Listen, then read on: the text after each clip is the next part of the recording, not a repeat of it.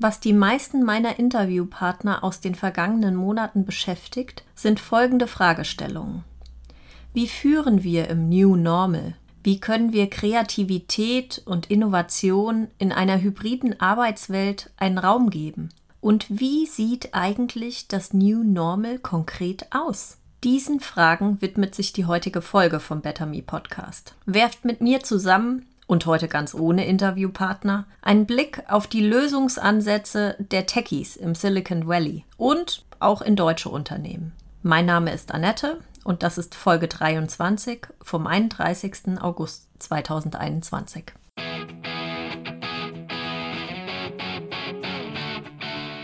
Betterme nimmt euch mit auf die Reise in die digitale Transformation von Unternehmen. Wir erzählen die inspirierenden Geschichten von großartigen Menschen über Digitalisierung, Megatrends, Mindset und Leadership.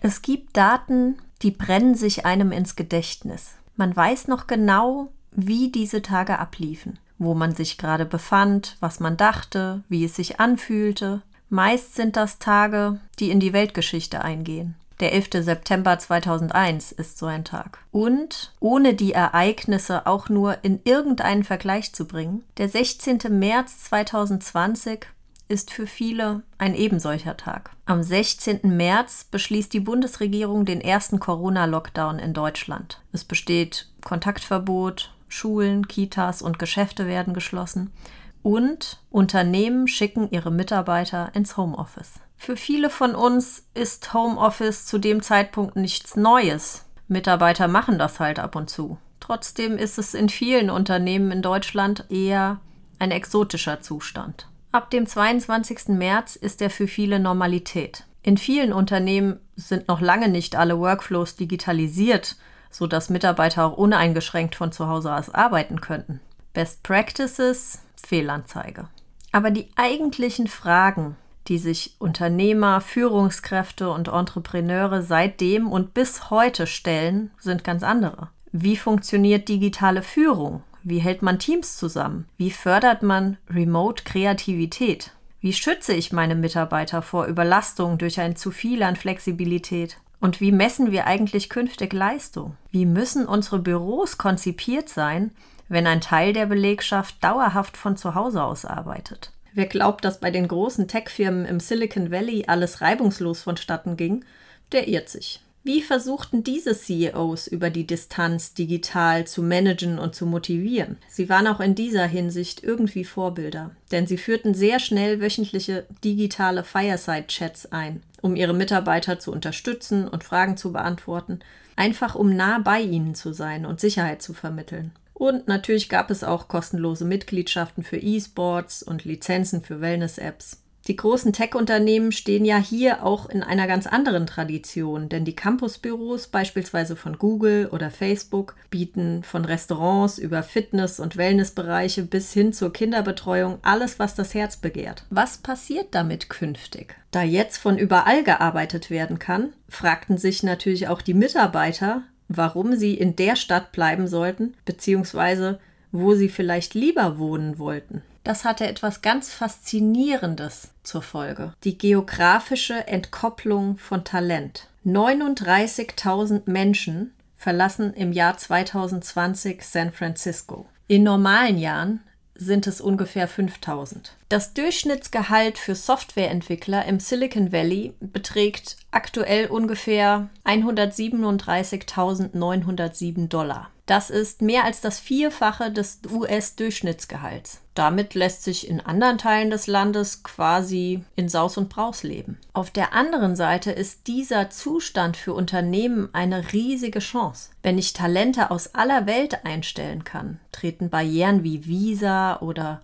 hohe Lebenshaltungskosten in den Hintergrund. Zum Ärger mancher Angestellter haben einige große Tech-Unternehmen angefangen, die Gehälter entsprechend anzupassen, wenn der Wohnort gewechselt wird. Google zum Beispiel bietet sogar noch aktuell einen Rechner an, anhand dessen sich das Gehalt mit der jeweiligen Wohnregion berechnen lässt. Im Silicon Valley wird daher schon gar nicht mehr vom New Normal gesprochen, sondern vom Next Normal. Denn eins ist sicher, wir stehen erst am Anfang von exponentiellen Veränderungen der Arbeitswelt. Lasst uns als nächstes einen Blick darauf werfen, welchen Plan The Big Five und andere Unternehmen für das New bzw. das Next Normal konkret haben. Wer holt seine Mitarbeiter zurück ins Büro und wer überlässt es den Mitarbeitern, wann und von wo sie arbeiten? Kleiner Spoiler, die CEOs der großen Digitalunternehmen haben ziemlich unterschiedliche Vorstellungen vom neuen Normal. Twitter-Chef Jack Dorsey beispielsweise ist ziemlich großer Homeoffice-Fan, seit er im Jahr 2018 selbst die Erfahrung machte, eine längere Zeit von zu Hause aus zu arbeiten. Für ihn war das ein Aha-Erlebnis.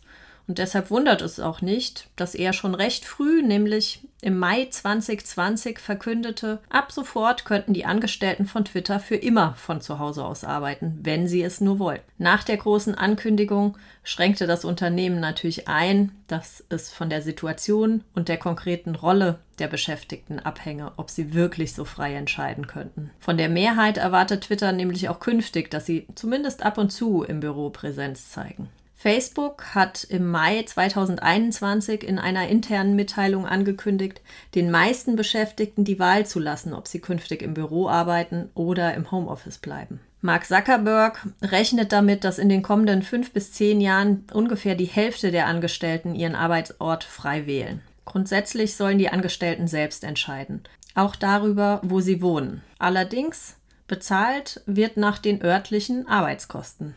Einen ganz anderen Weg verfolgt Apple. Denn Tim Cook hat seine Mitarbeiter vor ein paar Wochen wissen lassen, dass ihre Anwesenheit im Büro demnächst an drei bestimmten Tagen in der Woche erwartet werde. Und zwar montags, dienstags und donnerstags. Tja, und kaum ein Unternehmen profitierte so sehr von Corona wie Netflix. Allerdings gilt das nicht für die Angestellten des Streamingdienstes. Denn für die eigene Arbeit, so sagt es Reed Hastings, der Chef von Netflix, sei es, Zitat, rein negativ, nicht persönlich zusammenkommen zu können.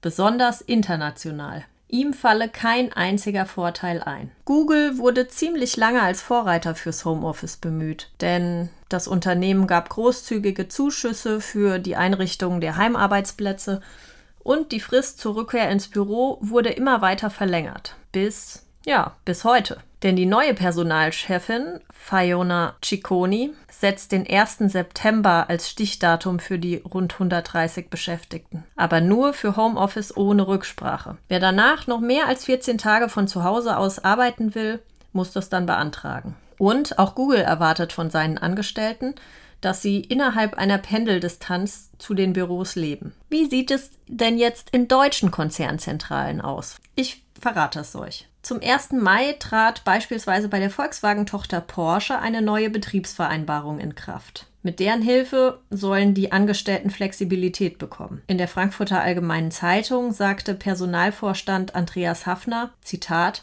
uns ist wichtig, dass wir hochmotivierte Mitarbeiter haben. Zitat Ende. Jeder könne an bis zu zwölf Tagen im Monat arbeiten, wann, wo und wie er will, solange das Arbeitsergebnis stimmt. Die Allianz hat schon seit Jahresanfang ihr New Work Modell. Konzernchef Oliver Beete hatte nach der ersten Corona-Welle schon bekannt gegeben, dass er selbst sich manchmal erheblich produktiver ohne die Ablenkung im Büro erlebe. SAP-Personalchef Kawa Yunosi sieht es ähnlich und er argumentiert auch mit einer gestiegenen Erwartungshaltung junger Talente. Für ihn ist klar, Homeoffice funktioniert für sehr viele Berufe. Und nach der positiven Erfahrung in der Pandemie habe ein Betrieb, in dem Homeoffice von der Tätigkeit her generell möglich ist, doch gar keine Argumente mehr, wenn er einen talentierten Mitarbeiter jetzt sagt, wenn du für uns arbeiten willst, dann musst du beispielsweise von Berlin nach Schwäbisch Hall umziehen. Bei BMW sollen die Beschäftigten nach der Pandemie ebenfalls die Möglichkeit der Digitalisierung des mobilen Arbeitens von zu Hause oder von unterwegs nutzen, ohne auf persönlichen Austausch und die Begegnung am Arbeitsplatz vor Ort zu verzichten. Eine einheitliche Regelung für eine solche Hybridlösung will der Konzern aber wegen der unterschiedlichen Arbeitsbereiche nicht machen. Wie wird das New Normal aussehen? Sagen wir mal so, die Pläne sind in Arbeit und wir machen Pläne und das Virus lacht. Büros, das steht auch fest, werden trotzdem nicht abgeschafft. Im Gegenteil, sie werden zu einem Ort der gemeinsamen Werte, aber wahrscheinlich nicht zum Ort, an dem die meiste Innovation stattfindet. Die Buch- und Tooltips aus der heutigen Folge sowie weitere Infos zu meinem Gast findet ihr wie immer in den Show Notes. Für mehr Input rund um Digitalisierung, Leadership und Inspiration folgt uns auf Facebook oder Instagram. Außerdem freue ich mich über eine Podcast-Bewertung bei Apple. Better Me, Work Smart, Be Inspired.